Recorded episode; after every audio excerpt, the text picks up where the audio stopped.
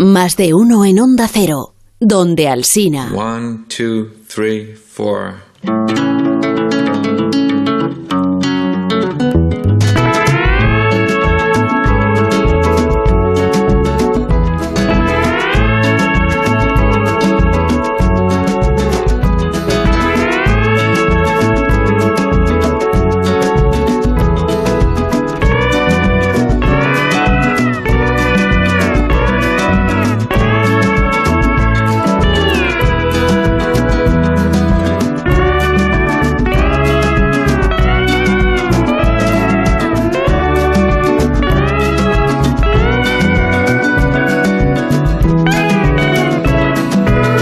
Alsina y sin Alsina, excepcionalmente. Saben los oyentes que a esta hora comienza la cultureta Calimocho Granel, la genérica, la populista, la marca blanca, Por favor. y que esta madrugada, bueno, si hubiera dudas, les habla Rubén Amón, que se ha hecho con los mandos, también excepcionalmente, por la excepcionalidad misma del personaje.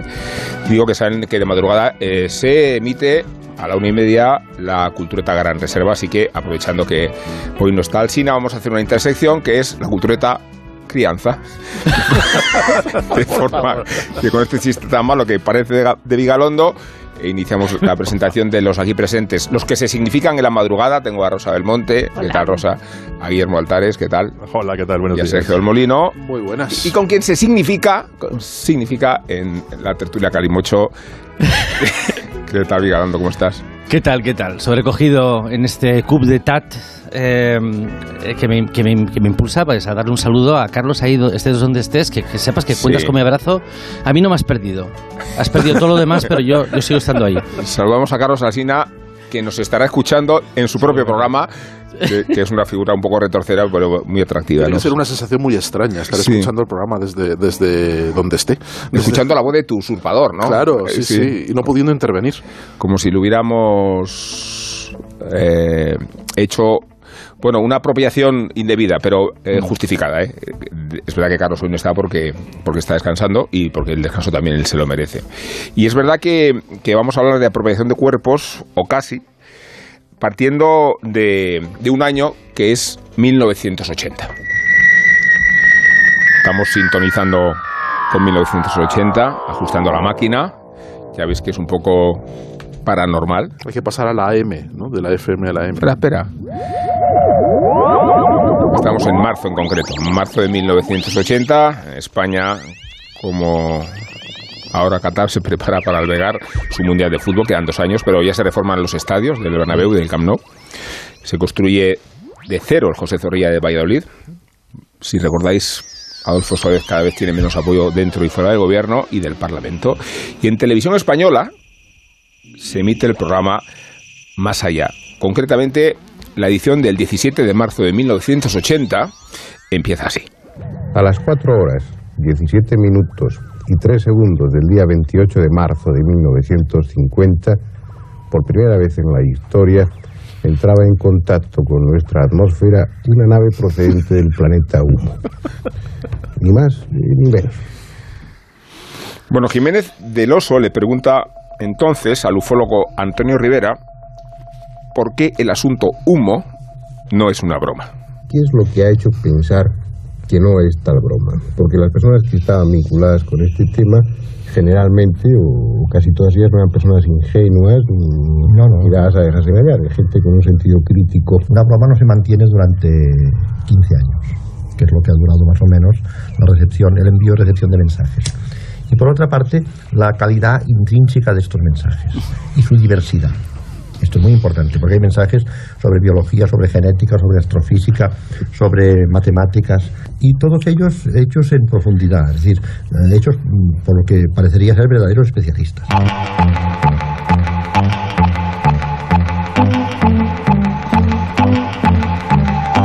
Aún tardaríamos varios años más en saber quién estaba detrás del fraude del exoplaneta Humo, que era un ingeniero técnico llamado José Luis Jordán Peña. Y viene a cuento todo esto y la presencia de Nacho Vigalondo, porque él mismo ha participado, además a título inaugural, en el documental Humo, que lo ha producido esa plataforma de la M grande y blanca, y que recurre a Vigalondo precisamente para explicarnos, Nacho, no ya la credibilidad o credulidad que rodeó el acontecimiento, Sí. sino ese matiz académico que le- tú mencionas Sí, y que sí, sí. proporcionaba Jiménez del Oso al asunto. Hemos escuchado a Jiménez del Oso, hemos escuchado el encendedor, porque lo único que hace Jiménez del Oso en este documental es fumar, ¿no? Es, es- Sí. Hablando de humo, quiero decir. Esta parte tuya también. Jim- Jiménez, Jiménez del Oso- ¿Por qué? ¿Qué ha pasado? ¿Qué ha pasado? Se, se me ha escapado. Humo, que como solo fuma, Ya, pero Una hay- cortina de humo, filtrar. quiero Yo- decir. O sea, espero que penséis que yo no, yo nunca hubiera hecho ese chiste, ¿sabes? O sea que. vale. Porque, porque no. se, porque se, se te han adelantado. Ay, yo tengo un límite por abajo, como las leyes, yo tengo un límite por abajo, en- como las condenas, donde, donde yo ahí no me permito entrar. O sea, que pretender que humo y humo, o sea, con H y sin H, sean dos Sí. palabras que se puedan coger de la mano para jugar juntas, yo creo que no, no se puede. vale, perdona, en ese caso perdona, pero en- aún así, por favor, alude a tu propio protagonismo y a este grado de rigor académico con que se quería tratar y se trató la noticia, ¿verdad? Es- No tiene una cualidad especial Jiménez del Oso que incluso entre, entre la incredulidad, entre el escepticismo, tiene como una aureola de, de- de pozo real. Sí. Como de que, como de con- convencimiento que cuando re- en realidad él pertenece a la misma esfera, la esfera del, del misterio, donde, donde no miente nadie o mienten todos. Sin embargo, siempre hemos colocado a Jiménez del Oso en una, una escala diferente. O sea, creo que es él, es, creo que es él, es él, es su, su voz. Y sobre todo es la época, en la época en la que él estaba protagonizando este tipo de, de, de casos donde, donde, donde de alguna manera deberíamos plantearnos por qué todo el mundo estaba convencido de que todo era, de que todo era posible. Yo siempre he pensado, de un tiempo a esta parte, sobre todo, que la cultura es un animal vivo y que es la cultura, la, la cultura de una época la que permite que casos como humo, la ufología, el misterio, tengan una credibilidad entre gente que, que no era más tonta que nosotros. Eso es. Cualquier periódico podía haberse expuesto a este tipo de a este tipo de historias que no han sobrevivido al paso del tiempo, pero que en su momento generaban debate, un debate real. Y se exponían, de hecho. No, no, decir, el claro. cerebro está en todas no había, partes. no, ¿eh? había, no, no había ninguna vergüenza de decir esas Ninguno. cosas que ahora no se dirían. Y, y lo que tiene de importante también el documental, independientemente de que las cosas fueran mentiras, fueran verdad, o el lío del, del hijo y, y de la hija, que la hija participa, el hijo no, el hijo montó un lío en Siches diciendo esto, esto es mentira. la, la". Montó, montó No, al revés, bueno, al revés, esto es verdad, Pues ya, claro. ya, esto es verdad, que, no, que es mentira lo que se está diciendo en el documental, ¿no? Que, que era un fraude, como el propio padre dijo, ¿no? Pero lo, lo que importa del, del- lo que más me interesa del documental es esa memoria audiovisual que han rescatado eh, eh, ese momento en el que sale Sara Montiel diciendo cuando vio un ovni o, o Ramoncín Sí. o Sancho Gracia eh, es decir que, que- que ahora, ahora la gente no sale en la tele para decir que ha visto un ovni Y- O Es sea, que ya no lo existen, hubiera- ya no hay lo- ovnis. aunque ya no lo hay hubiera ovnis. visto ¿no? O sea, ya no, no- ya, ya no se ven, ya no hay ovnis. es un espíritu de la Es- época Claro, que es, no- es un momento de la época, una, una especie de alucinación colectiva de toda la época eh, en la que estaba, en fin, normalizado, absolutamente normalizado. Todo el mundo había visto un ovni. Todo el mundo Sí. había visto ovnis, estaba en todas partes, eh, veías noticias eh, eh, escritas con total seriedad sobre avistamientos ovnis. Tenemos el, el libro fantástico de mi ovni de la Unión Soviética de, de Sí. Daniel Utrilla, que empieza con todo el tema de, Roswell, de, humo. Roswell, claro. Estaba, estaba Roswell antes, estaba todo, y, y incluso había eh, episodios maravillosos como el de Eduardo Pons Prades, que fue un resistente, eh, fue una- un anarquista resistente de, de la eh, Segunda Guerra Mundial, experto que había escrito la historia de la resistencia de los españoles en la resistencia eh, francesa y un tipo muy respetado entre los historiadores, que un día se presentó en el despacho de Lara en Planeta y le dijo, bueno, es que mi próximo libro que quiero escribir es sobre una cosa que me pasó la semana pasada, que iba yo conduciendo por una carretera del Pirineo y me cogió un ovni y me tuvo, me, me tuvo dando vueltas por la galaxia un tiempo. Y entonces le dijo Lara, pues ¿cuándo puedo tenerlo? ¿Cuándo, cuándo, cuándo me lo puedes entregar esto? ¿no? Porque esto Pero está que- muy y bien. que hubiera una asociación de amigos de visitantes del espacio con toda normalidad y que, y, que, y, que, y que Sesme tenía una sección semanal en 10 minutos. Es decir, no estamos hablando en la revista Más Allá, que es, Más Allá es el programa que Sí. tú has dicho que este era del 80, empezó en el Sí. 76, aunque Jiménez del Oso había empezado en el 74, entonces posible domingo con una sección de esa de enigmas. A ver, el avistamiento que provoca toda la repercusión es del 66, el de San José de Valderas es el del 67, y por eso Utría conectaba esas apariciones que a él le tocaron de cerca con la otra aparición de un ovni en el 89 en la Unión Soviética con una información de la agencia TASS que se daba por segura no solo la aparición, no solo la forma de plátano del propio ovni, sino la forma en que aparecieron además- tres, tres extraterrestres de tres metros eh, perfectamente identificados y perfectamente homínidos, ¿no? Porque eh, yo creo que una de las peculiaridades que tiene el mundo ovni, este poco mm, de granel, es lo humano que es todo, ¿no? Sí, claro. es, Claro, es que, y aparte es que son, son muy próximos a nosotros, tienen, parece ser que viven bajo unas coordenadas similares a las nuestras. No, son Sin mejores. embargo, sin Son embargo, mejores. sin embargo, pues son mejores, pero de- dentro de la escala. En el, en el caso de Humo son mejores porque son gente muy experta en biología, como decía Claro. el corte, ¿no? Decía, ¿no? Gente Pero que tiene son- grandes conocimientos de sus Pero si- cosas. teniendo en cuenta que son otra especie, que ha nacido y ha evolucionado en otro planeta, que sean ya mejores que nosotros, o sea, que podamos colocarnos en la misma escala, ya es un milagro. O sea, que sean tan parecidos a nosotros, que son tan parecidos que pueden ser mejores que nosotros. Sí. Cuidado, que es que no son, no son eh, un principio de vida eh, que parta de una naturaleza completamente distinta. Son muy parecidos a nosotros, sin embargo, sin embargo.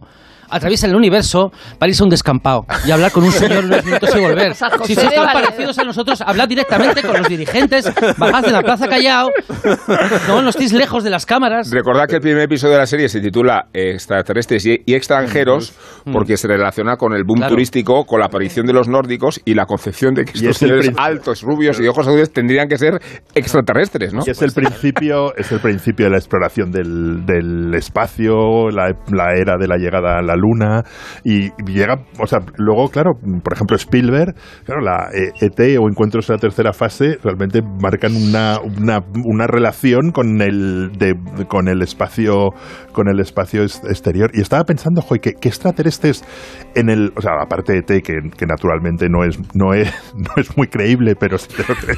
¿Qué Porque no es extraterrestres antropomorfo.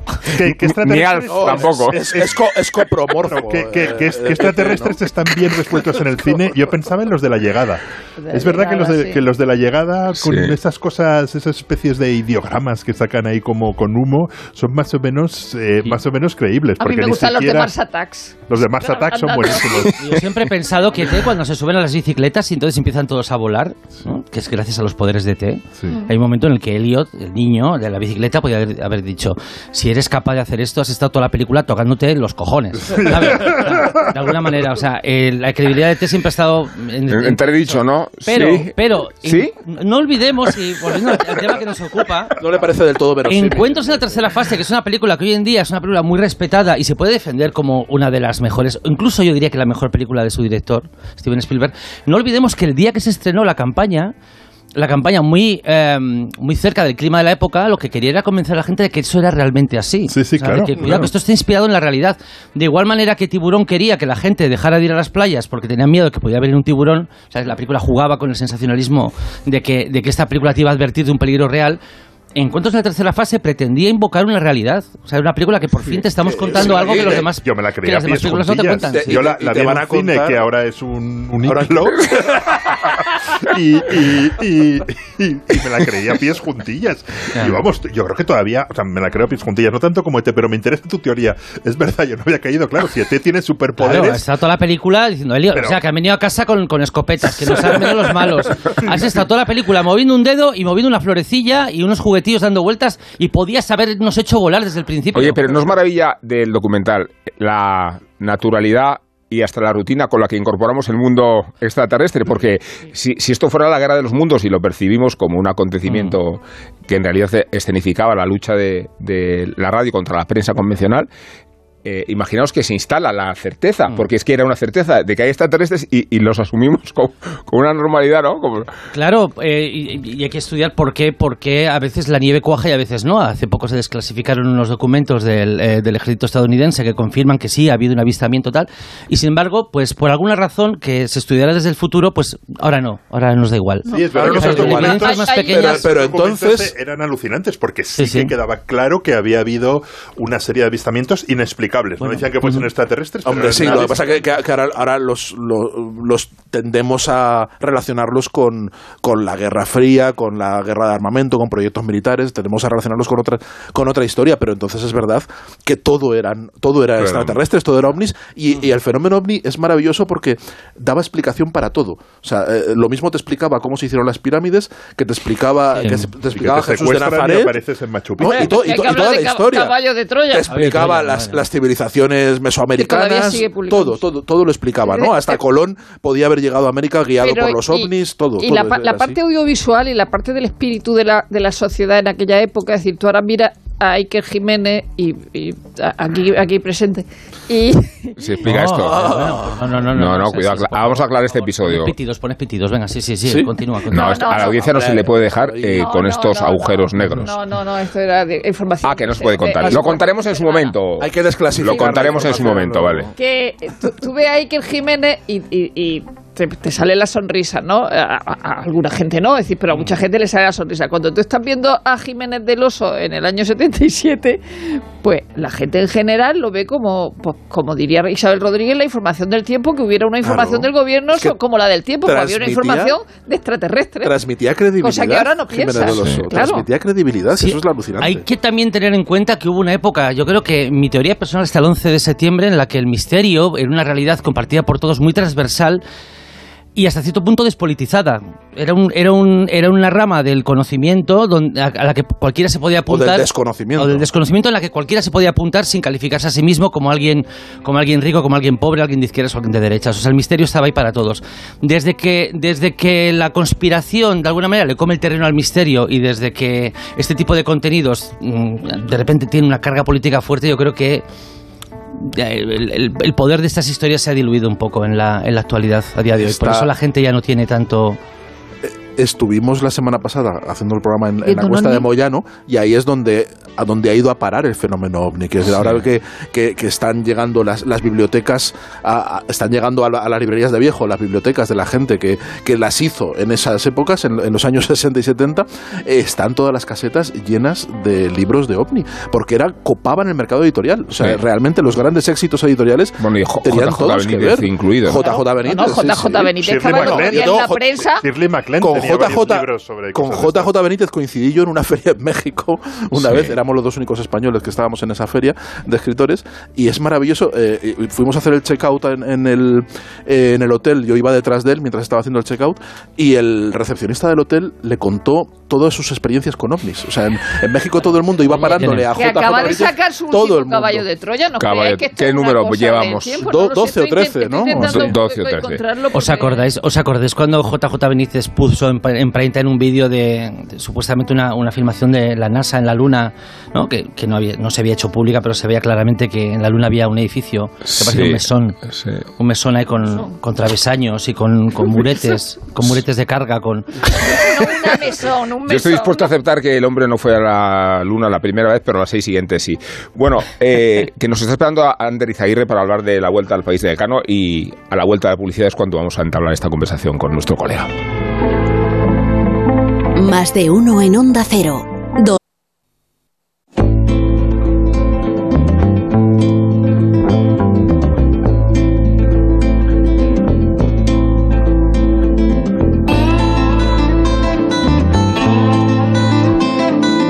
Más de uno en Onda Cero. La mañana de la radio.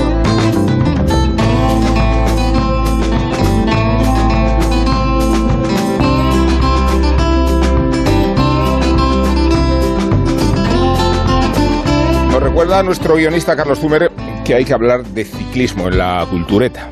Siempre por delante.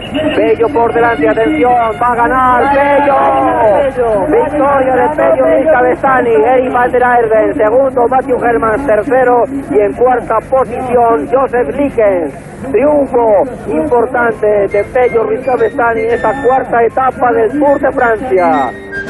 Pero no de ciclismo de altas cumbres y campos elíseos, olvidados de la época y de la gloria. Hablamos del ciclismo mundano y de provincias, del ciclismo de abrocomillas, la bici gravillera, el baile de las alforjas, el llantazo contra el socavón, el patinazo en neumático, la pedalada en falso, el deslome, el dolor de patas, la asfixia y toda la gama de placeres ciclistas. Escribe esto Ander Izaguirre, que es plumilla por no poder ser ciclista como Pello Ruiz Javestani y que ha recorrido Euskadi en bicicleta, en solitario y sin gregarios, intentando saber y entender más sobre el sitio y su gente. Y escribe también Izaguirre, Todos los vascos descendemos de aldeanos, dijo Sabino Arana, fundador del Partido Nacionalista Vasco. Sus seguidores presentaron el mundo rural como un cofre de las esencias vascas, de las viejas leyes propias, de las buenas costumbres cristianas, del euskera limpio, de los cantos, las danzas y los deportes rurales. Exaltaron la figura del vasco apegado a su caserío, su tierra y sus costumbres, del vasco que habla una lengua antiquísima, sin parentesco conocido, del vasco guardián de un país indómito, del vasco puro jamás mezclado ni conquistado, siempre amenazado por la conquista y la mezcla. En realidad, los vascos de la vertiente atlántica habitaban un territorio montañoso, fresco y húmedo, que apenas daba para una agricultura de supervivencia, a la orilla de un mar que durante siglos se les ofreció como única oportunidad para salir a ganarse la vida. Y salieron, qué remedio, salieron a navegar desde tiempos muy tempranos hasta costas muy remotas, exportaron lanas y hierros, persiguieron bacalaos y ballenas, atravesaron océanos, comerciaron, se mezclaron, pactaron, emigraron. Durante dos mil años participaron en imperios, colonizaron y fueron colonizados, alumbraron hazañas y desataron horrores. Fueron dignos de admiración y motivo de espanto. Si hay que simplificarlos en una sola estampa, los vascos no fueron precisamente un pueblo de campesinos aislados, sino un pueblo de navegantes promiscuos. Buenos días, Ander, ¿qué tal? Buenos días, ¿qué tal estáis? Y qué buena coincidencia hablar de tu libro eh, encontrándote en Tenerife, un vasco que está en Tenerife, ¿no? Me habéis pillado en la punta de un barranco, aquí rodeado de escritores. Esto es una cosa peligrosísima, sí, sí. Pero no, no, no ha sido a nado, ¿no? Eh, soy, soy Guillermo Altares, Ander, ¿qué tal? No ha sido a Hola, nado, ¿no? Por lo menos. No, no, no. He, he procurado hinchar mucho las ruedas para ver si podía pasar en bici de isla a isla, pero no, Pero no, te no has, flotaba te, tanto, te has no pillado una bici allí, porque ahí tienes, ahí tienes puertos y tienes montaña No, de sobra. También me, me gusta caminar a pie también, dar algunos paseos a pie. Esto es un paraíso para eso, sí. Ander, como, has, como has visto, nos acompañan Guillermo Altares y Sergio del Molino y Rosa Belmonte y Nacho Y todos tenemos tu libro entre nuestras manos y creo que a Guillermo Altares le gustaría empezar contigo porque el libro le ha fascinado y no me lo ha dicho Sí, me por decir, sino Me, me ha encantado, me parece un libro ma- maravilloso. Y tengo una pregunta clave de tu libro y me parece que es esencial. ¿Cocochas o rodaballo? Ya empezamos con, con los vascos y la comida. Es, es que hay, que, es- hay que- hay que escribir cosas para desmontar unos cuantos mitos. Y yo soy un soso gastronómico. A mí me, me encantan las cocochas y el rodaballo y no voy a, no voy a plantar batalla en este, con Pero- este tema. Así que lo que tú quieras, Guillermo. Yo te invito a lo que Pero, pero es, es verdad que tu libro empieza Sí, desmontando sí, un, un sí, mito sí. que es la, la idea de... eh, claro, em, eh, o sea, todo gira en torno a la idea de que los vascos miran al mar. Siempre se ha construido la idea de Sí, los de los sí. valles verdes, Sí. de los de las colinas, de las montañas, de del territorio, y, y- y- y tú miras de una manera muy muy diferente. Y una vez estuve en, la, en, en- en el Svalbard, que es la isla más cercana al, al Polo Norte habitada, y hay, creo que hay una bahía de Guipúzcoa, porque era un sitio no, que durante siglos so- solo visitaban los los, los marineros, los balleneros vascos, ¿no? Sí, y eso es un poco sí. la, la, la esencia de tu libro, ¿no? Sí, la- es que es muy difícil de contar la, es muy difícil contar la historia a través del mar si tú quieres dar una versión muy simplificada de los vascos, ¿no? De esta idea todavía muy extendida de no, bueno, pues esta cultura, esta lengua que se ha mantenido, pues porque fue un pueblo que se resistió al invasor y aquí no vinieron los romanos y tal. Y eso es falso, ¿no? Y, y mira, fue una arqueóloga, Merche Urteaga, la descubridora del puerto romano de Oyaso en Irún, por ejemplo, que me dio la clave, me dijo, es todo lo contrario, o sea, si, si- si este pueblo se mantuvo y otros no, es porque se integraron y participaron en, en los imperios, en lo que tocaba en, en cada época, ¿no? Y, y, por ejemplo, en la expansión de, de Castilla, en la época del Cano, que es la excusa de este libro, ¿no? Y gracias a eso, porque eran muy activos y eran importantes para ciertos reinos, pudieron eh, mantener lo que, bueno, pues sus sistemas de, en fin, sus de, de gobierno, sus fueros, sus haciendas y todas estas cosas. Y, y el libro es una reivindicación de esa mezcla, porque yo me he ido buscando personajes del siglo XXI y, claro, eh, la globalización que vivimos ahora eh, no es, no es nada moderna. Quiere decir que aquí ha habido mezclas desde hace muchos años, ¿no? Y, y hay huellas muy interesantes. Cuento una rápido. Eh, yo me fui a hacer un reportaje, a hacer una entrevista a Ondarroa, al primer senegalés que vino en los años 90 a trabajar en la flota pesquera. Hay muchos africanos ahora en la costa vasca trabajando en los, en los barcos, pensando que era una cosa nueva, ¿no? Eh, la globalización, fíjate, vienen africanos aquí a trabajar. Y resulta que hace dos mil años, en una lápida de mármol que aparece en la costa vasca, de una cetaria romana donde elaboraban el pescado, Y el, el que trabaja allí se nombra como esclavo liberado, se llama Caius Julius Niger, el negro. O sea, el primer arranzale, el primer trabajador vasco de la costa pesquera era un negro africano de hace dos mil años, ¿no? Es maravilloso eso. Eh, Ander, eh, yo creo que da, da muestra de la grandeza de, de tu visión, eh, de, tu visión de, de Euskadi, que tú eres de Donosti y hablas muy bien de Bilbao. Eh, Le dedicas unos capítulos estupendos. Yo creo que eso, eso es lo más raro que se puede ver Sí. desde el libro, ¿no? Que, no, que eh, mm, uno esperaría de un Donostiarra una visión mucho más eh, despectiva eh, y, y barogiana casi, ¿no? De, Bilbao. Y sin embargo, la- las páginas que le dedicas a Bilbao son preciosas. Describes, de- descubres una mina abandonada en el centro de Bilbao, que eso es una, una- un- bueno, uno de los muchos lugares eh, fascinantes que, que, que que descubres en el, en el libro. Pero a mí lo que me gusta, yo sí que quería retomar por donde había empezado la conversación, eh, la conversación Willy, que porque es muy importante. Mm, a mí lo que más envidia me ha dado de todo el libro es que te invitan a comer en Mugaritz, tío. Te, te va- Bueno, guía y tú- esto yo lo, sí, sí, lo tengo que confesar. Además Esto lo confieso es. en el libro para, oye, es que yo, a mí me sedujo mucho Andoni y Luis Aduriz. Yo fui con todos mis prejuicios sobre los discursos de los cocineros, eh, lo reconozco así, y me los desmontó, ¿no? Y entonces tengo que confesar, periodista estómago agradecido. A ver, Aduriz es muy listo. Es muy listo y me dijo, oye, tú primero ven a comer y luego te- yo le pedí una entrevista y me dijo, tú ven a comer y yo te invito y luego hablamos de lo que quieras. O sea que yo reconozco que fui ahí a, a mesa pagada. O sea, vamos Es a ver, no sé. la descripción del menú de Mugaritz es, es- es de lo más apetecible del libro y a mí lo que, de lo que más envidia me ha dado y lo que más ganas me da. O sea, lo, lo- lo- tenía ganas de cerrar el sí. libro e irme, a- irme a comer a Mugaritz. Es una, Pues de verdad que, que a mí, me, a mí me, la experiencia me, me impresionó y sobre todo yo quería hablar con él porque con la excusa de la primera vuelta al mundo yo quería investigar los motivos que llevan a la gente a explorar, a viajar, ¿no?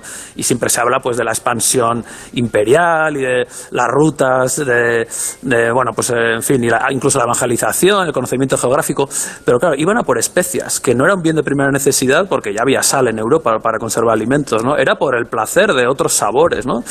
Y Andoni Luis Aduriz, él me explica muy bien, él es consciente de que, bueno, pues que el, el placer es un motor muy importante en la historia, ¿no? Y podemos casi decir que la primera vuelta al mundo se dio por placer, por, por buscar un- unos condimentos especiales que había gente dispuesta a pagar muy caros y por eso se pudo financiar esa expedición. Y también por un punto de vanidad, porque resulta que esa gente que pagaba un dineral en el siglo XVI por las especias era un poco distinción social, ¿no? Yo como lo que la plebe no puede comer, que es un poco lo que pasa hoy en día en esos restaurantes, ¿no? Yo le decía a Duriz, pero claro, tu negocio también funciona un poco así. Dice, claro, aquí viene gente por el placer de comer, pero también por decir que ha estado aquí y por poner la foto en Instagram, ¿no? Entonces, claro, la- el, el placer y la vanidad como motores de, de la exploración, el conocimiento, pues son ideas bastante divertidas, ¿no? Es maravilloso en el Mundial que empieza de Qatar, eh, Iñaki Williams juegue por Ghana y Nico Williams juegue por España. Los dos de, de de Bilbao, ¿no? Es, es- es Tan una, una alegoría perfecta, ¿no? sí, sí. Eh, Rosa. A, a ver, eh, Ander, hola. A- a- tú has escrito Hola. Potosí, que es sobre unos niños mineros en, en- en Bolivia, que te, han- te han dado el premio Kapuczynski por eso. Eh, y Cansasuelos, donde ha hecho los apeninos a pie, que no siempre va en bicicleta, ¿no? Eh, ahora has hecho 750 kilómetros en bicicleta de Guetaria a Guetaria. ¿Te ha resultado más desconocido lo que has descubierto en el País Vasco que lo que has visto en- países extranjeros? Jo, la verdad es que ha sido una experiencia tremenda, porque como dices, yo estoy habituado a. Pues yo soy periodista y me gusta viajar y escribir reportajes y libros de otros países, y más o menos tengo unos mecanismos adquiridos, ¿no? Y escribir de, de tu tierra, de tu zona, es difícil porque crees que lo conoces todo, que no hay nada que te sorprenda, y de verdad que me lo he pasado muy bien porque descubría, bueno, cosas al lado de casa que no hubiera imaginado, o que tenía prejuicios y me parecían cosas aburridas o sin interés. Y yo lo que hice, mira, un periodista es uno que, que escribe todo sin saber de nada, pero creo que tiene una cosa, que es que sabe dejarse acompañar, ¿no? Y yo busqué a lo largo del libro, en el viaje, me acompaña gente, pues he citado al arqueólogo Merche Urteaga, ¿no? O al cocinero, a Duris, gente de, o a una escritora como Icharo Borda, que sabe la historia de los judíos y el chocolate en Bayona, eh, que es apasionante. Y entonces yo lo que hago es ir con gente que sabe y que me va revelando cosas de mi propio mundo que yo desconocía o, bueno, no sé, y me lleva unas sorpresas y me he divertido mucho. De verdad que hacer periodismo de viajes en tu, en tu país, en tu tierra, es un, bueno, una aventura y un, un reto, es difícil también, ¿eh? pero me- un descubrimiento, sí. Un libro de esta naturaleza, Ander, en circunstancias normales se puede exponer a la pregunta de qué tal acogida ha tenido, pero tiene todo el sentido cuando contraindica un poco la actitud eh, oficialista o institucional de- del el propio nacionalismo vasco. ¿Te has encontrado reticencias, obstáculos eh, en la forma en que se te ha percibido o se te ha cogido? Va, un poco de todo, pero yo no hago mucho caso y tampoco, oye, cada uno que interprete y debata lo que le parezca, ¿no? Por ejemplo, me acusan de una cosa y de la contraria, ¿no? Me acusan de, de ir contra esa idea vasca así como muy resistente, muy épica y orgullosa de sí misma, pero también hay gente que me da caña porque he escrito el cano con K y yo explico las razones, ¿no? Y me dicen que soy un siervo de Sabino Arana y no sé qué cosas, ¿no? O sea, si, si, si leen los comentarios en Facebook, en Twitter y tal, y dices, bueno, mejor no entrar. Yo explico por qué escribo el cano con K y es una cosa menor, pero que, bueno, yo... Explícalo. en fin, te- No, bueno, básicamente yo decidí, como la toponimia es un lío ser coherente, dije, bueno, pues los, los, los topónimos y nombres de origen vasco de euskera los voy a escribir con la grafía actual vasca. El Cano era de un barrio que está ahora encima de Guetaria y de Zarauz, que se llama El Cano, por eso era, era Juan Sebastián de El Cano, que era muy habitual en esa época poner el nombre de pila y el lugar de procedencia, ¿no? Entonces, ese lugar ahora, pues lo escribimos con la K y sin más, ¿no? Y me parece que sacralizar estas cosas es divertido porque hay gente que se indigna, pero él ponía del Cano y con C. Digo, sí, pero Magallanes tampoco se apellidaba Magallanes, era un portugués que se apellidaba Magallanes y se cambió el nombre. ¿no? Y así Entonces- lo escribes tú, además, por cierto. eh, sí, claro, entonces, bueno, pues se cambia el apellido porque yo ahora decido usar esta grafía y ya está, ¿no? Pero hay gente que enseguida salta, que probablemente no ha, no ha abierto el libro porque en la página 3 hay una refutación de una idea principal de nacionalismo vasco, ¿no? Entonces, pero claro, no, este es un, un siervo de Sabino Arana. Pero bueno, está bien, está bien que haya estos debates, ¿no? Y a mí lo que me interesa es, bueno, debatir con la gente que ha hecho una lectura, claro, no con el que ve un titular eh, en Facebook y entra a saco, ¿no? Pero bueno, la cosa es remover un poco ciertos debates y sobre todo darnos cuenta de la variedad, de la mezcla que hay hoy en día en el País Vasco, como no puede ser de otra manera. Y habéis mencionado las islas Svalbard, ¿no? Creo que ha sido Guillermo que as- anduvo por allí.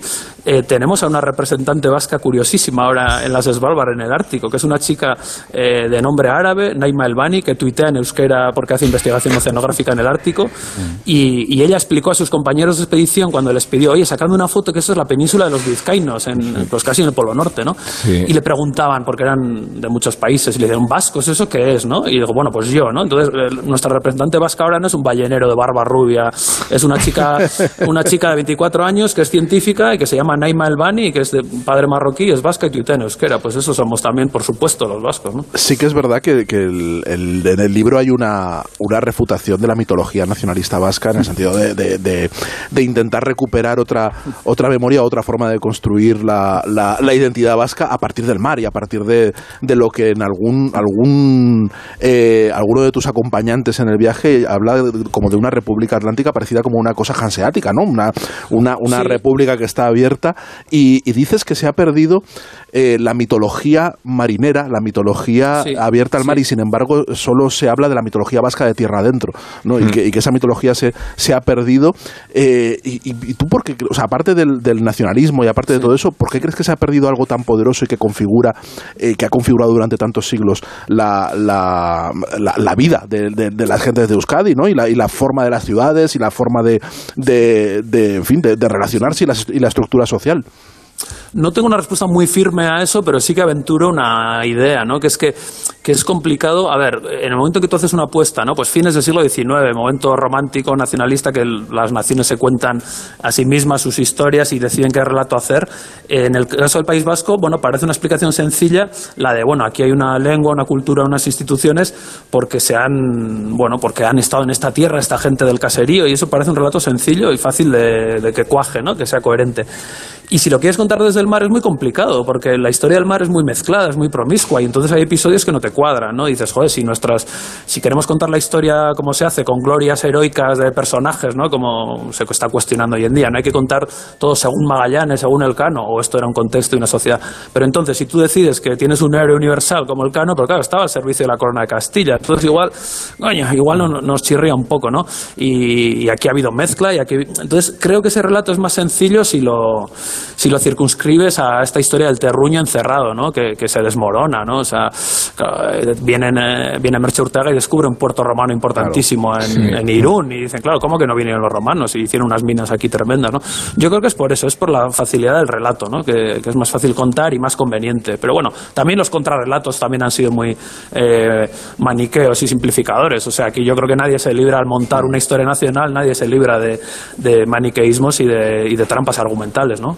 Bueno, Ander, gracias por estar con nosotros. Ander Izaguirre, digo, Vuelta al País del Cano, que lo publica Libros del Cano. Me estaba acordando de, de una experiencia que tuve en un archipiélago que es un paraíso fiscal, en, cerca de Terranova, de, que se llama San Pierre Sí, y Miquelón, San Pierre Miquelón, sí, sí. en cuya bandera aparece la Icuriña y en cuyas fiestas locales eh, se hace una prueba de arrastre de pescado, hay colaris y se juega la pelota, ¿no? Sí, sí, sí. Como significación de hasta dónde llegaron los vascos y dónde siguen estando, ¿no? Porque que muchas gracias. Y, Gracias a vosotros, un placer. Y te recupera tu tertulia, tu encuentro literario. Letras Verdes se llama, ¿no? En Tenerife, ¿no? Sí, aquí estamos, una banda de naturalistas, sobre todo un poco pirados.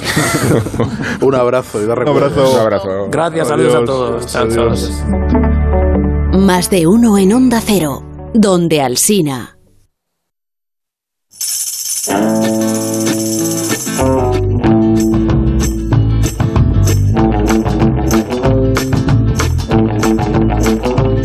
Cultureta crianza tiene minuto de oro y se lo vamos a dar a Nacho Vigalondo para hablar de Barbarian, que se ha estrenado en Disney Plus, ¿no es eso? Sí, mira, eh, Bor- Borja Cobiaga decía en Twitter el otro día, mira, yo no me he creído lo de, los, lo de las criptomonedas, no he caído en la trampa de los NFTs, pero sin embargo cada año me creo lo de la película de terror del año. ¿No? Que sí, ¿no? Sí. ¿No pasa que ahora mismo está la película de terror del año, la comedia francesa del verano? Siempre hay una película que brilla, que es una Pero, tradición. pero es una creencia inecua que no te arruina, eso está bien. No te arruinas. eh, y tengo que decir que la comedia francesa del año suele ser un blues, pero la película de terror del año, al contrario de lo que dice Borja Cobiaga, pues no, no tiende a estar bien. ¿Te ha gustado esta? Sí, es, aparte es una película muy discutible, lo cual para mí es un añadido. Es una película que se somete a una discusión muy honda acerca de cómo funciona y por qué. Porque es una película que de la que desgraciadamente no se puede contar nada porque aunque es una historia tradicional está construida de tal manera que todos son sorpresas. Aunque la historia, insisto, en la reconstrucción mental que uno hace es una película, una historia contada mil veces. Eh, tiene una cosa muy, muy, muy interesante que es que tiene como unos primeros 20 minutos de credibilidad absoluta y luego Sí. se, des- se desmelena. ¿no? Es una película de Fincher que acaba siendo una película de un poco agárralo como puedas. Pues ahí lo vamos a dejar, porque Ah, pues se nos acabó el programa. eh, sigue el de la cultureta Grande Serva esta madrugada. Nacho Vigalondo, Rosa del Monte, Guillermo Altares y Sergio El Bonino. Adiós, adiós, adiós. Nos vemos Adiós. dentro de unas horas.